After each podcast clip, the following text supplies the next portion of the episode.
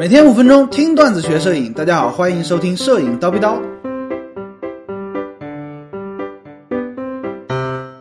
为什么 APS-C 的虚化不如全画幅？在你选择购买 APS-C 还是全画幅的时候呢，一定会听到身边的朋友或者说在网上看到这样一个论调：你买什么 APS-C 啊，必须得上全画幅啊？为什么呢？因为 APS-C 的虚化不如全画幅来得好啊。这话对不对呢？哎，确实是没有错的。但是呢，很多摄影老玩家啊，对于这个事情的理解，它的原理其实是搞错了。很多人甚至说，绝大多数人啊，可以这么肯定的说，都会认为，同样一颗镜头在 APS-C 半画幅相机上，它的景深效果就会发生改变。今天呢，哎，高老师就来跟大家好好的叨逼叨这样一个事情啊。先说结论啊，高老师曾经做过严谨的测试，用同样一颗镜头，比如说八十五毫米 f 一点四，在拍摄距离完全不变，就是这个拍摄的机位完全不变的情况下，在 APS-C 上和全画幅上的景深，或者说它们的虚化效果，其实是完全相同的。你把这两张照片在 PS 里面叠加之后呢，你会发现是完全重合的，也就是说景深虚化效果是完全一样的。可以得到一个结论，就是说同一颗镜头，它的这个背景虚化效果呀，并不会因为传感器的大小而改变，这是得到的结论。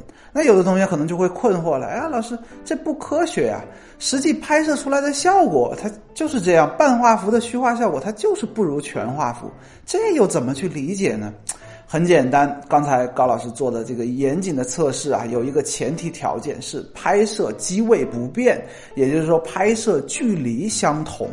在这个前提条件下，你看全画幅，如果说五十毫米可以拍半身人像。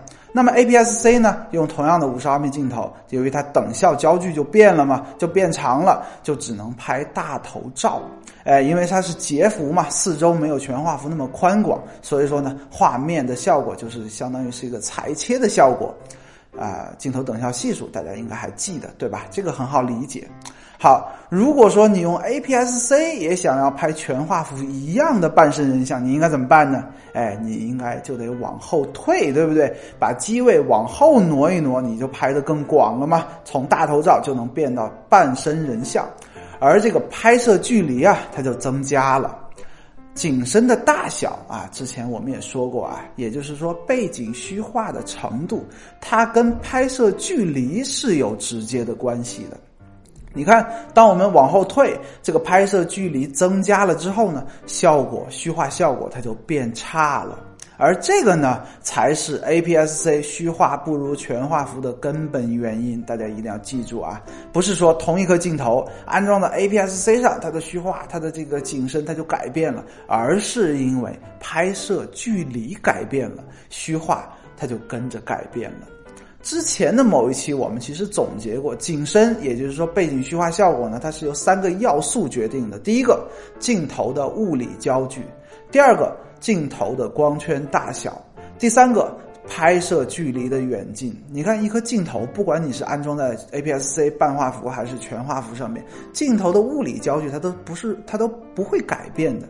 光圈的大小我们也可以让它不改变，对吧？那么这个变量呢是什么？就是拍摄距离嘛。你离得远了，哎，虚化效果自然就下降了。